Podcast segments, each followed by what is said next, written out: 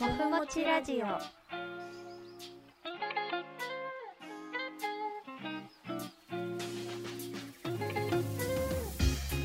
皆さんこんにちは今の気分はあんまんもふふです皆さんこんにちは今の気分は肉まん焼きもちですはい始まりましたもふもちラジオ第14回この番組はもふふとやきもちの2人が健やかに生きていくために季節の行事を楽しんだり養生を実践したりして心と体をちょっとでも軽くしていこうという番組ですもふもちラジオは月に2回だいたい毎月1日と15日ぐらいにお届けしていきます私たち2人がまるでこたつでおやつを食べてお茶をすすってまったりしながらお話ししているようなそんなあったかい時間をリスナーの皆様と共有しながらのんびりゆったりお話ししていけたらと思いますよろしくお願いしますよろしくお願いしますお願いしますすいやいやーーそう ねだいたいうん毎大月体そうね1日ちょっと付け足さしさせていただき ましたあのー今までもね収録自体は月に1回だったんだけど、なんか長めに撮れてたから、1日と15日に出しててそうだねた時もあったんだけど今回は、今回はっていうか13回と14回の間は1ヶ月空きましたね。そうですねちょっとお休みを私が体調を崩したのでいただいてましたそうねありがとうご ざいますそうなのか なでもなんかなんかやってるペースとしてはそんな変わんなかったんだけどね。あーそっかそうだねそうそうそううそんう、うんうん13回の内容が短かったからっていううんうんうんあ2回に分けるそっか必要がなかったみたいそっかなな。るほどねそうそうそういうことかそうだよ理ね解したペースとしてはうんなんかこちらは変わらなかったっていう、うん 裏事情がありがねとうありました ねそうですねそうだねなんか体調はいかがですか今は体調も平常に戻りましたおかげさまおでよかったよかったなんそかううんどんな感じで何が起こっていたのかそうね気になりあのー私たびたび体調は崩すんですけどあ のいつもはあの結構鬱っぽくなると食欲が落ちたりとかうんえーっとあと何何かなちょっとうんそうですね食欲が落ちる傾向にあるんですけど今度のね今回の体調不良っていうのがうん食欲が増えて体重も増えてすごいよく寝てっていう感じでなんか、た蓄えるモードに入ってるなっていうのが ありましたね、そうそうなんだそうそうそうそう食欲増えてたんだそう食欲増えてたもうもりもり食べてたへえ そうなんだそうそうなんか元気ないのかなと思ってたんだけうど、ん元気はなくって体もだるかったりとか気分が落ち込んだりするっていうのはまああったんですけどうん、もうね食ごべてま飯したはもりもりも りもりりへえそうなんだそうだからさあのなんか冬眠する前か冬眠してる最中のクマみたいだなって思ってましたあーなるほどね、うん うんあの出力を抑えつつそうそうそう たくさん蓄える蓄えて冬眠の時期だったんだそうそうだったみたいですなるほどねそうだねまああのー冬に体調を崩すんですってラジオでもよく言ってたかなと思うんですけどうん多分ね言ってた気がし言まっすてたね気がします ね言ってたか私ともうん持ちの間で言ってたかどっちかわかんなそいうだけどね そうだねそうそうあれそう冬に私よく毎年ほぼ体調を崩してしまうんですけどそうだねでも言ってたと思う、11月ぐらいからってうんうんそうそうそ言っうてたよね誕生日の頃いつも元気がないんですってそうそうそう話したよねうんうんそうなの。で、えー、っとね、そう、年、年末まで良かったの。うんうんうんだから今年はいけるなって思ったんだけど、うんでも年末年始のお休みに入って、なんかプツンと糸が切れてしまって、うん再開したと、あの、お仕事とかいろんな生活とかをこう再開していった時に、あ、辛いなって思っちゃったんだと思うんだよね。そうそうねだからうんあのまあそうねそんな感じだったでしたねなるほどうん1週間ぐらいだったもうちょっとだったかそなう1週間あの本格的に寝込んだのは1週間ぐらいですねうん徐々に悪くなっていってって感じですねそうだねじゃあね波がこう沈んでまた上がってきて戻ってこれたので、よかったですねよよかったですかったよかっねもふちゃんもねちょっとたないんかやーそうあの、 ね冬だからねだからやっぱりあの冬ってね私1年のサイクルで言うとうんうんうーんと、まあ、夏はそこそこ元気なんですよねうんうんで活動的で、うんまあ、あの睡眠時間もちょっと短め自分比で短めで大丈夫でうんいろんなことできて、でこう秋になってくとだんだんいやなんだろうね気力がちょっと落ちてきて冬はもうずっと低空飛行、ずーっと元気なくてすごいめっちゃ寝る、なそうなんだそうそううん春になってまあちょっとずつ元気が出てきてうんうん春,、春ね私大好きなんだよねだからすごいなんだろう浮かれてきてねうん「やった春だ元気だこれから頑張るぞ!」ってやってシューンって落っこちてみたいな元気使っちゃうんだねそうそうそうやってたんですけど、うんうんまあ、今年はその自分の体力づくり体調管理とかあとね、うんうん鍼灸院通ってその辺の体調の調整もやってるしっていうのでまあなんか先生とも去年とかも話してたけど秋ぐらいからこう落ちてくからどうですか、体調どうですかみたいな話はずっとしててうん大丈夫です大丈夫ですって言ってたのずっとうんうんでもね12月中旬ぐらいからかなあなんかちょうどその頃冬至うんうんだったからラジオでも話したけど一番容器が少ない時じゃなういんですか,、うんうんその頃からうん元気出ないなっていうのがでなってきてうんなんか徐々にゆっくりこうどんどん元気なくなってたんだよねあーそうなんだねそうで先週かなちょうど先週だから1月中旬うん、ちょうど1ヶ月ぐらいかけてそこに着地した感じがありましたそこにそこについたこう元気のないそこについた波の一番下うーんこれ以上下がらないいやもぞうみたいあ上がっていくだけだっていう感なじそかうなそう先週だからハリー行った時に先生に「今うん一番そこにいます」って言って、うーんそしたら、まあ、先生あのなんだ足とか背中とか触ってみてくれるんだけど、うんうん頭をねこう触ってうん「あ出てるね」っていうの出てる「出てる?」 ってなるじゃん 「出てるって何ですか?」って言ったら「あうん、あの反応がね出てるってことだよ っていう私びっくりして頭触って出てるねっていうからなんか出っ張ってんのかなとか思ったんだけど本当そう。 まあそのね、だ反応がね、頭に出てたんで、今日は頭に針しますね。あー あの、100円のとこにプスッうとね、んうんやられて、まあこれで元気になるといいねって言ってたんだけど、うんうんうん。徐々に元気に、元気にまだなってないけど、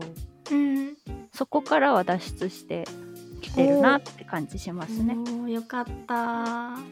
ただなんかそうい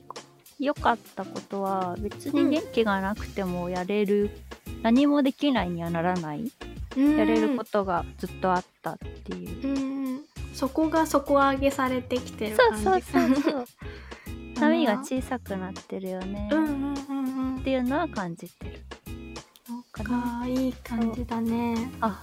そうそういい感じなの。あとね、うんそのいつもだいたいそこにいる頃ぐらいはうん。感情がね負の感情がすごいいっぱい連れ添ってくれてたんだけど、うんうんそこに着地した私とうん。悲しい気持ちと辛い気持ちと寂しい気持ちあーと不安な気持ちとみたいなうん寄り添ってくれてたんだ よねやつらが。でもね 今回はね誰もいなかったですね。そうなんだ。そう一それ人はでうん。無だっ無だった。た。そうそれはいい変化？いいと思う。だだから辛くなかったんですよ、ね。ああ、そっかただなんそっか元気ないな 以上だみたいな。い そう。それだけだったので感情なんかがこう支配しなかったってことなのかそなうそうそうそうん何してるわけでもないのにさなんか悲しくなって泣いちゃったりしてたわけですよう今んまでは。うんあの今ま何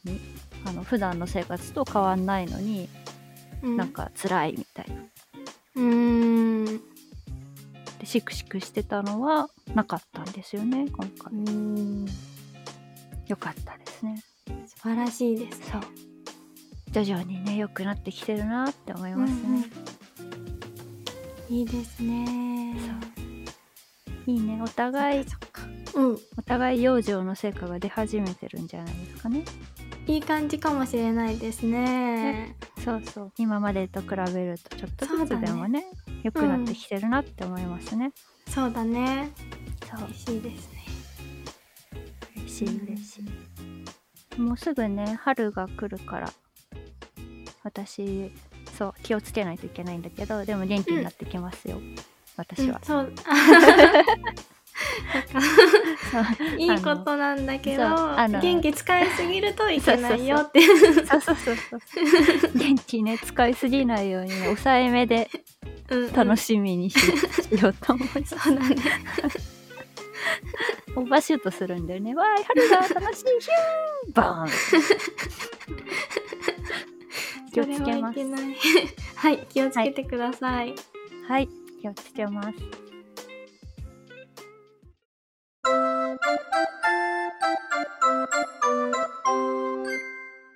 今日も頑張らないじゃあ、話題を移しますね。はい。あの、もふふさんがですね、最近、ゆるませラジオというポッドキャスト、うん番組を聞いてるんですけど、うんボイシーっていう音声配信アプリがあって、そうだね。そう。そこでやってる番組で、スキさんっていう配信者さんというかうんう、ん鍼灸師さんなんですけど、お灸を専門にやってる鍼灸師さんで、ツイッターフォローしてて、すごいね、私が居心地が、居心地が、あの、うん見てて、心がポカポカするなと思ってフォローしてて、うんうん書籍もね買ってる人なんですけどうん。ああ、そうなんだうね。はいスキさんという方が配信始めたのでそれを聞いたりしていてですねゆるませラジオ、いいよねゆるませラジオ だよいいね、響きとなんか五感がいい。いい よねもうゆるませってよく言ってて私も真似してゆるませって言っうんてうます、んでうんねうん。 34回の「疲れると荷物が増える話」と「身近なあの人の話」っていう回が面白かったなぁと思ったのでシェアしたいなっていう話です。はーい。聞いてくれたんだっけそう、聞きました、私も。ありがとうございます。えーそうなんです。そうこれどんな話だったかというと鍼灸師さんなので、まあ東洋医学の話とか養生の話とかを交えながらゆるい感じでお話ししてくれてるんだけどうんとね、そう疲れると荷物が増えるっていう話だったんですよ。うんうんでうんと東洋医学には感情が7つ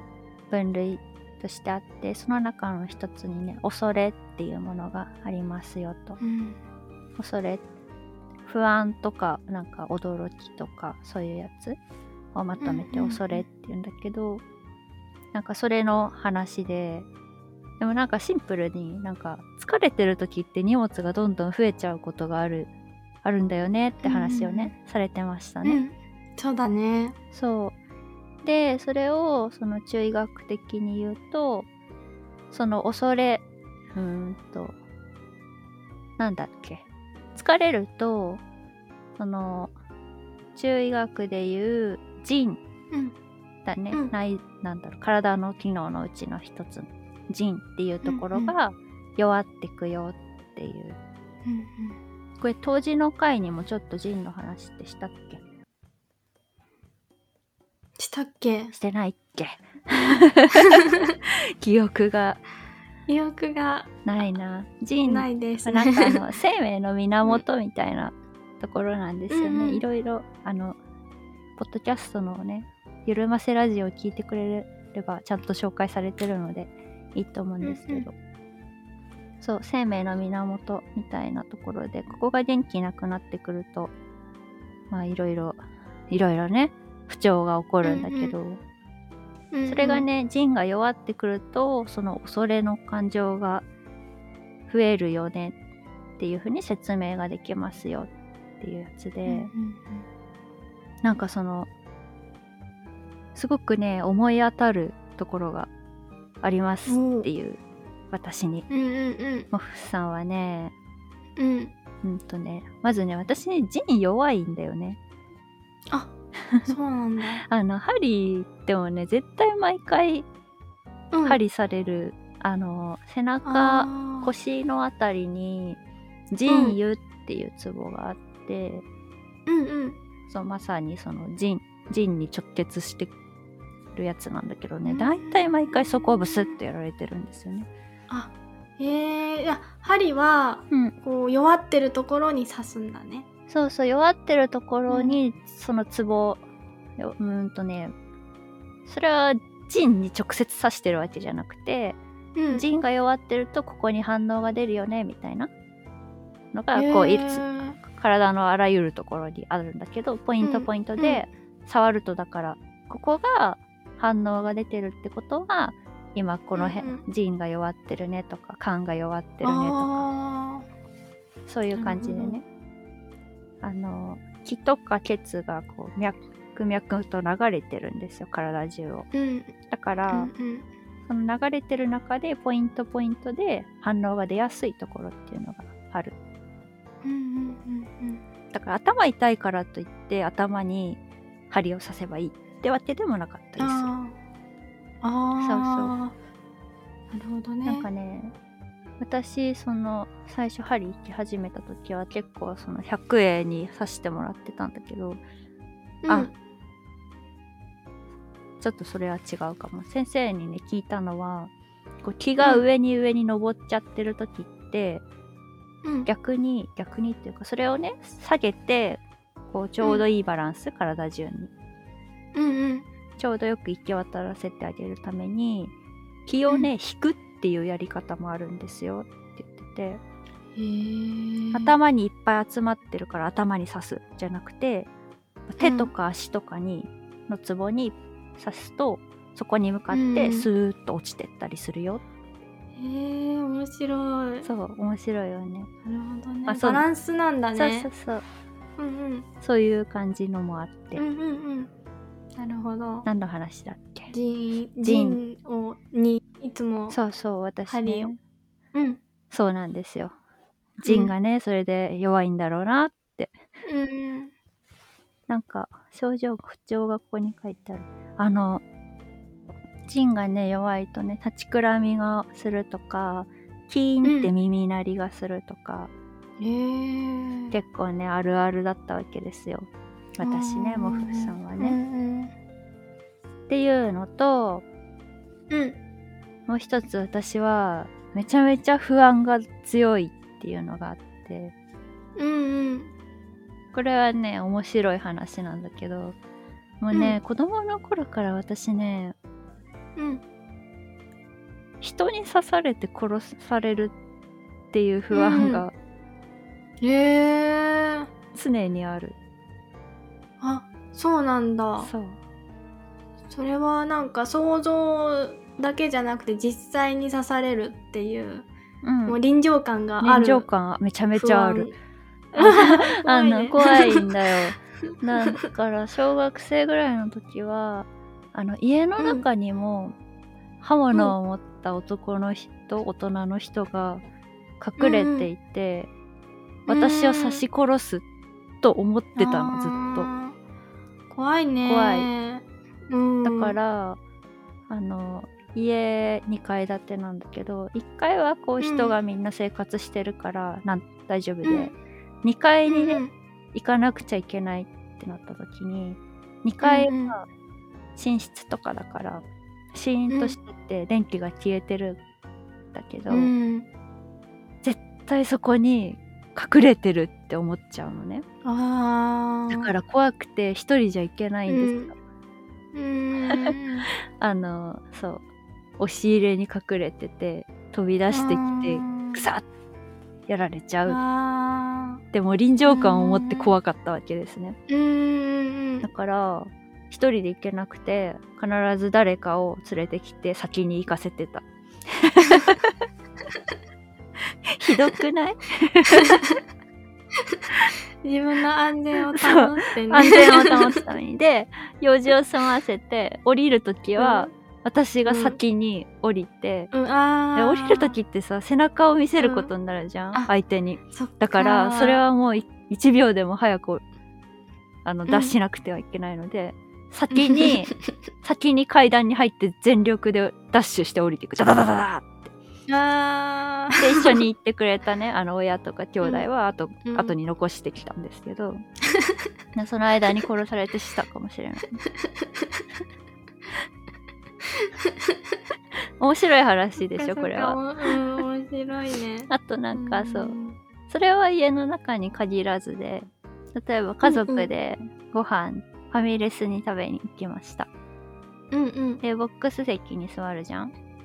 うんそうするとうち4人家族だったからこう22で向き合って座るんだけど、うんここでも私は刺し殺されることに怯えているのでへえうんうん絶対にあの奥の席に入ったんですあ通路側にいると歩いてる人が急に刺し殺してくる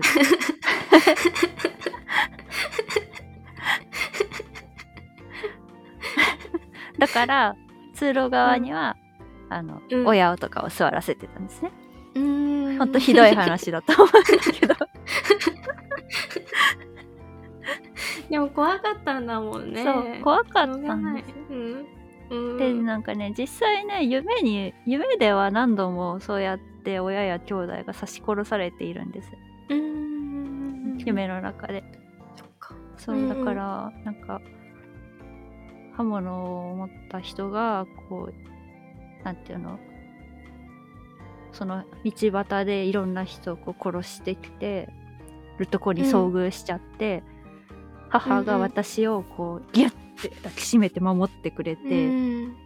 そこを犯人がぐさって刺しちゃったとうかわーそういう夢を見たりして、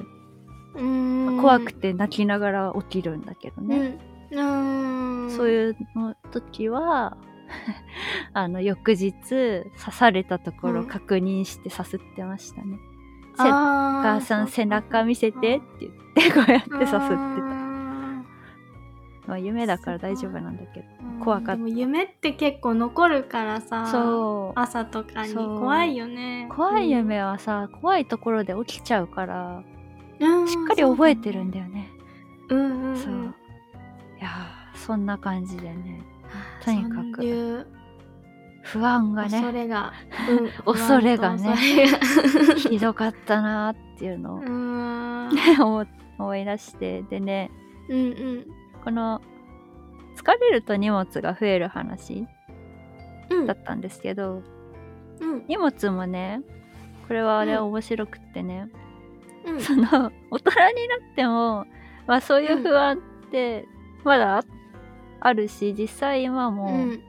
元気になってきた時でもふとした瞬間にうん刺されないようにしなきゃみたいなああ思うんだけどねそうなんだねそううんうんあのリュックをね背負って歩いてたんですよ大学生、うんまあちょっと前までずっと、その東京出てきてから人がたくさんいるとこ歩くようになってうんうんそれはねリュック背負ってると安心するからなんですよへえなんで安心するの後ろから刺されても割と大丈夫じゃない防具になってるってことかそう なのっ なるほどねていう理由でねあうのんうんうん防具がね増えるんですよね不安が多いとうん。っていうのをそのこの30何回だっけ34回の三十四そう疲れると荷物をが増える話を聞いてうそう思ったんです思い出したんあーそうなのね確かにその疲れるとっていうか私の場合は不安恐れの方が増え多いとっていうことなんだけど、うんうんうん防具が増えますねやっぱね防具が増えうる、んああの相互に関係してるっていうのかな、うん恐れそうそうがあると腎が衰えて腎が弱くなると恐れが増えるとそうだねというこそとうですそうそうはいで私はそなうるほどずっとジンも弱々だったし恐れもデカデカだったっていう人生だったなーっていうのをね感じました、うんうんうんあもう一個いいあうんもちもうろ一ん個ねその寝てる間にもね刺し殺されると思ったんです私えーうんだからまず一人で寝つけなくて一人で寝,、うん寝るの怖いから寝たらさ、わかんないじゃん誰かが侵入してきたとか、うんそうだ 寝ねれるようになるのすごいかかってんね自分の部屋で一人で寝られるの、中学生になってからぐらいでそうなんだそれもなんか初めは怖かったから私が寝るまで母が、あの部屋の外で待っててくれた、え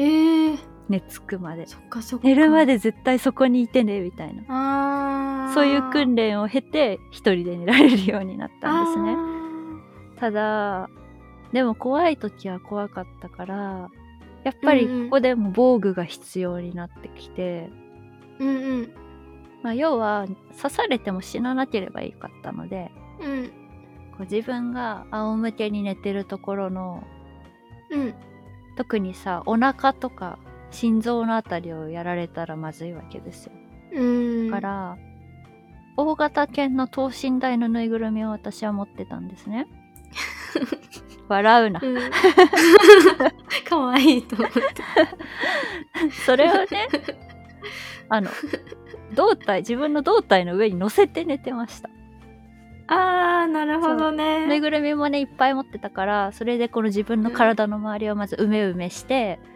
うーん。寄り添ってもらってさらに胴体の上に大型犬のぬいぐるみをドンと乗せてうーん。寝てたあー、防具が。防具がねぬいぐそるうみだったのね 結構だからそっか普通に大きいから厚みもうん。どんぐらい60センチぐらいあるわけですよあー、すごいね。あとうんうん大型犬の刃物届かないそわね。。う届かないいでしょ、うんうんうん。安全なの安全だ ね。そうやってね防具を増やしてた人生だったなって思ういんます、でもまあ異常だよなって思うなうんうん。あー。だって完全に生活に支障が出てるじゃないですかそうだね。ねだからなんうか、ん。子供の頃まあなんかだから子供って自分の力じゃどうしようもないんだけど親もね、うん親でうちの親はなんか私もうん子供の頃は怖かったからみたいな感じで言うだけで、うん特に何もね、うん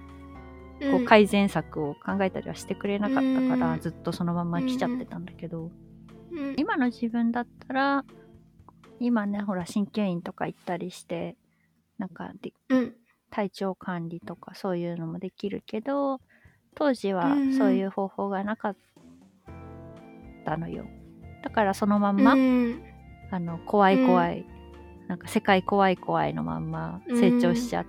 たんだけど、知識がねあったらもうちょっと子供の頃からアプローチできたんじゃないかなってちょっと悔やまれるところだよなっていうあどうしようもーないんだけどなるねほそうだねそういやなんかそんな恐れのお話でございました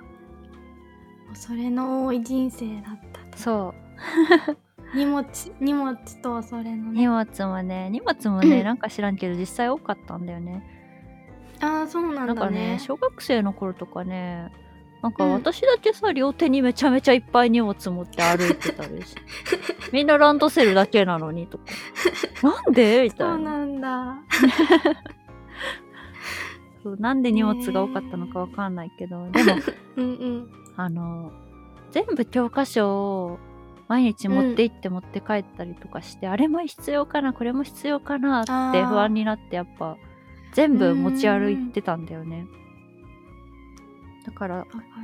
恐れ、うん恐れだなって今思うとるそうだねありますねそういうのえ気持ちさんはなんかどうだったこの話この話私ちょっと実は似通ったようなところがあ私もあっておあの私の場合は泥棒が入ってくる絶対に泥棒が入ってくるっ ていうものなんです、ね、なるほどねでも そうそううんでこのそのだからあの本当に怯えすぎて、うん母親から「もうセコム入る?」って言われました絶対泥棒が入ってくる から怖いってそうそうそう 怖いから、うんそうそうそんなそうですね10代でしたねうん え戸締まりとかはどうだった戸締まりもねめ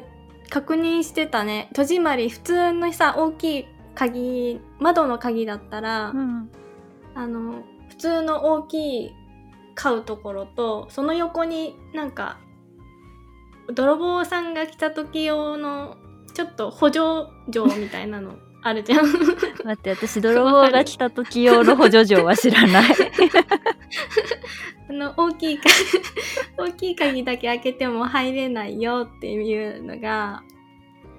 仮2つついてるってこと違うそうそう鍵の隣に鍵がついてる、補助錠ついてはなうえんカ、チャンってかけるやつじゃなくてあじゃなくて窓のあ窓の鍵だからあ、うんん、えわかんないあそっかあのね私の地域じゃないかなわかんないけどついてるんですようんあのそこその補助錠を下げておくと大きい方の鍵が動かなくなるそれあそれならわかる、うんあわかった、はいはいはい はいそうそうそうそそれなんだけどそれをもう何回も確認してうん下げて、うん やってましたあーやっぱその確認を念入りにしてたんですね そうそうそうなんかうんあの家のさ鍵出かけた時に家の鍵をこう閉めたっけってなって何度も戻っちゃうとかさそういうのもあ,、あーうんうんるじゃないですかうねそそこまではしてなかったそこまでしてた時もあったねああやっぱあるんだね、 うちはさそう田舎だからさ、まあなんか基本玄関の鍵開いてるからさあーあんまそ私はそこにはあの そうだからさ人入っちゃうんだよね、あーなるほどね入れちゃうじゃんいつでも入れちゃうねいつでも入れちゃゃうわけですよ、うん、それで余計ねねなるほそどうまあだねでもね今のところ刺されてないので大丈夫です ねうんうんよかったよかっですたよはいそ 刺されないのが一番、ね、刺されないのが一番ですよ あとさそうそうジンの話で、冬ってね、うんまあうんもうすぐ冬は終わりますがジンがね、うん弱くなる時期なんですようんうんうんそうなんだそうジンが弱くなる時期そうジンの季節でまあ、うんそう腎に影響が出やすいからあの、うんうんほら体冷やさないようにしようねとか言ったじゃんうんうんだから冷えると腎が弱々になっちゃうからねっていうそうやっぱ当時の時にちょっと話したかもしれ ない特にね聞いて下ます半身とかをねあの冷やさないようにしましょうね、みたいなうんうんでだからなんだっけそうで腎ってほら生命の源根源エネルギーみたいな役割があるから冬はそこが弱くなるってことは、まあ元気がなくなる季節なんですよ、うんうんもう人間なるのほそうどリズム的にそういうことなんだねそうそうだからうんあんま気にしなくてもねいいんですよねうんうんうんそうだねそうこれもね毎回話してるけどうん元気がないとか体調が悪いとかもまあね誰にでも起こることなんだけどうんうんそれがほら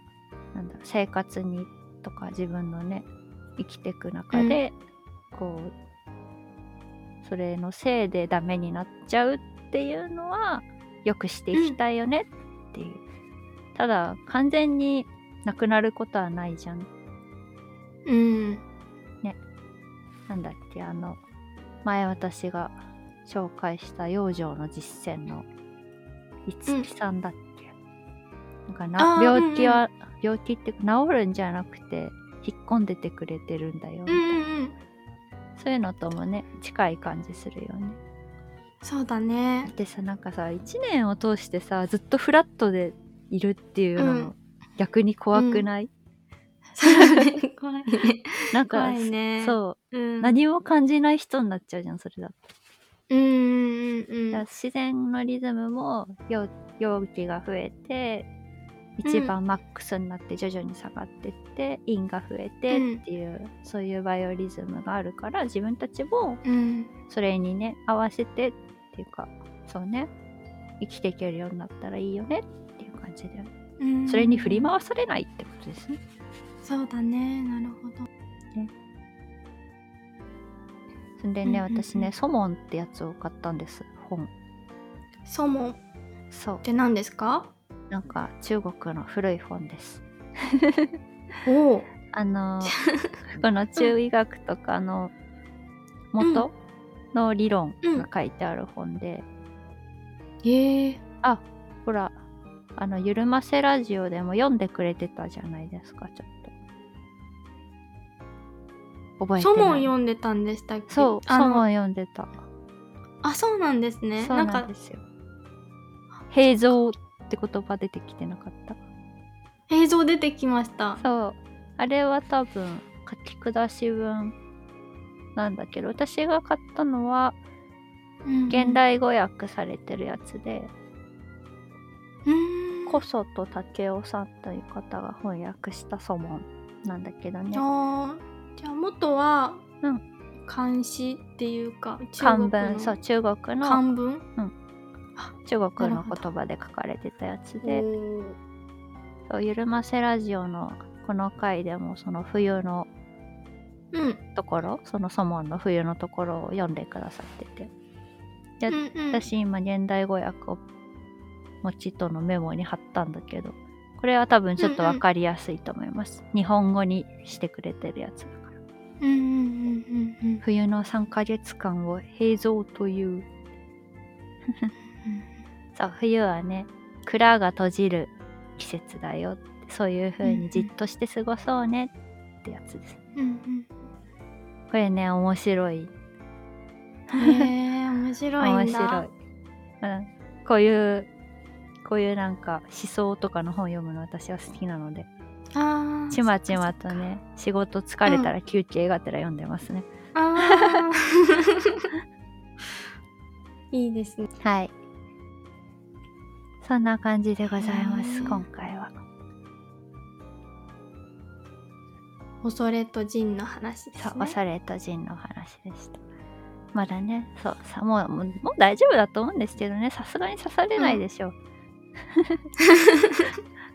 だいぶだいぶもう良くなってますよ刺される不安は、あ、よかった。はうんうんうんなんか元気になってくるとうん同時にいろんなことが元気になってきてすごいなって思うなうん。うーん。一個のことがさ急に良くなるとかってあんまないないなうん。お互い元気になりましょう、うん元気になりましょう。あの来たる春に備えてですねうん。冬はじっとしといてくださいあとちょっとそうだね。さ春にオーバーシュートしないようにしましょうねしましょうね。はい はい。ではでは今回はそんな感じではい。ジンと恐れと恐れの話でしたはい。 ありがとうございました。は ーい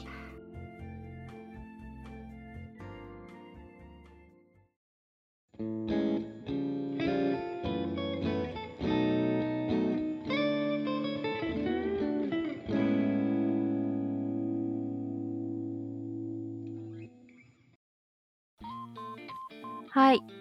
はいはい。えっと、うんうんあのですね、雑談がありまして、おお、なんでしょ冬入ってスキーに行き始めてるんですけど、う。うんうん。あの、高速道路で、サービスエリアで、なんうかん変なもの見つけてうん、買ったんですね。お あの、変なもんここにお写真を貼らせていただいたんです が、岩下の新生姜味キャラメルポップコーンそう。キャラメルポップコーン、岩下の新生姜味。あキャラメルポップあくまでキャラメルポップコーンなのそう。ポうんップコーン岩下の新生姜味じゃないのよ。 キャラメルポップコーンの岩下の新生姜味なのね。何それ で、なんか左上に新感覚フレーバーって、なんか激しめの吹き出しがついてるんだけどさ。新感覚すぎるそうちょっと本当に意味がわからなく てだってさ、まずキャラメルポップコーンってさうん要はポップコーンキャラメル味なわけじゃないですか、うんうんそうでしょ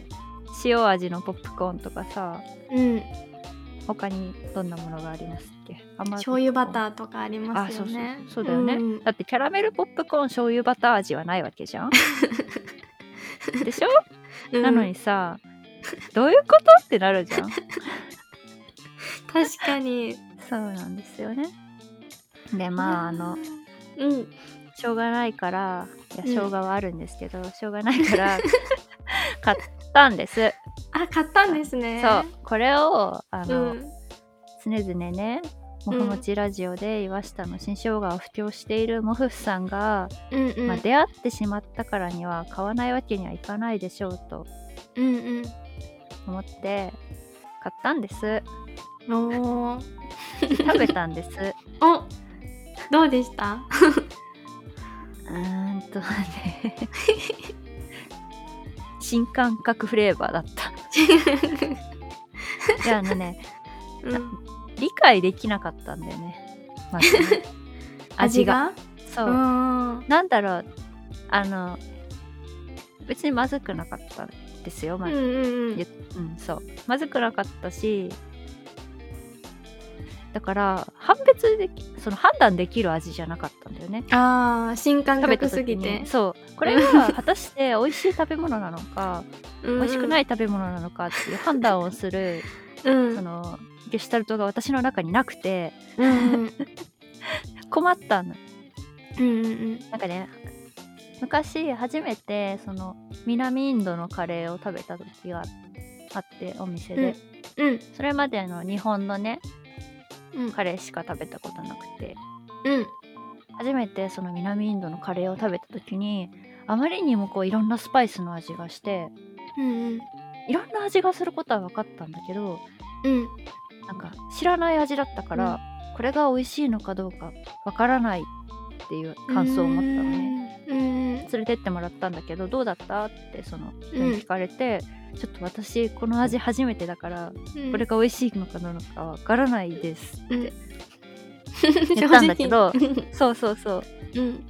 その時と同じ感想だった あのなんかあのキャラメルの味はあんましなかったうんでその岩下の新生姜のつけ汁うんうんの香りがす る、香りがするであの多分生姜、うん、そうピリピリ感があるんだよね生姜へのーだから口の中がピリピリする でキャラメルの味しないんだけど甘い香りはするえみたい ななんだこの食べ物は難しってなってへね、うんーすごいなぁそうなんだよねそう岩下の新生姜味のキャラメルポップコーンを作ろうと思った人がやばいいやすご いすごいと思うこうんれでなんかそのススキーから帰り帰る時の車で買ったんだけど、うんその時はなんか数個食べてちょっうとん理解できんと思ってやめて、 帰ってきてから数日経って、あそううんいえばあこれ残ってたなと思ってうんうんで食べ始めたらあこれ案外いけるじゃんってなりました へ ーそう数日置いてその 数日1回食べたことで私の中でうんその、キャラメルポップコーン岩下の新生姜味のゲシュタルトが完成して、うんうんうんそのその後に食べたらああちょっと美味しいかもみたいなやみつきになる味だなみたいなそういう感想になりましたね時間を必要とする食物そうそなうそう、なんだね自分の中にねあの記憶をちゃんと作ってからじゃなういと ん判断ができない味だ ったね新感覚フレーバーまさに新感まさ覚にフレーバーだった 本当にすごいいやただあのすごく美味しいからみんなも食べてみてというものではありませんでした、あただ全然まずくもないんだようんうんうんあうのんそう癖になる人は癖になる味ですね、あーうんわざわざ食べなくてもよろしいか と思い見かけたらぜます見ひかけリスてナー さんも気が向いたらぜひ食べてみてください、そうだねそしたらちょっと感想聞きたいですね、うんうんうんあのなんかよくこういう変なフレーバーの商品を岩下食品さんは出してるのでえー、そうなんだキャラメルポップコーン以外にも出会ったら今後また出会ったらチャレンジしてみようと思います、 チャレンジチャレン ジ出会ったらねうんうんそうだねわざわざ通販で買ったりはしま せんそんな感じの近況でしたあー面白かったです面白いねこれはねね こっちの方あの栃木だから岩下さん食品が、あーそうなんだそうそうそうなそっちの方にはないよねあんまりねうん見たことないでしょょそうそうう、ん東北道に乗ってた時に見つけたのであそうなんだそうそう、うん、栃木らへんかなそううんうんうん だからもちはチャレンジしたかったら通販でポチってください、そうだね はいはいはい終わりです終わりです今回はそんな感じですかねそうだね今回もはいではではもふもちラジオではリスナーの皆様からお便りやコメントをお待ちしております概要欄にお便りフォームを設置していますのでどんどん送ってくださいツイッターで感想を投稿してくれる方は、ハッシュタグ、もふもちラジオ。もふもちラジオは全部ひらがなです。ハッシュタグ、もふもちラジオで投稿お待ちしております。この番組が面白かったよーという方は、ぜひチャンネル登録、いいねをよろしくお願いします。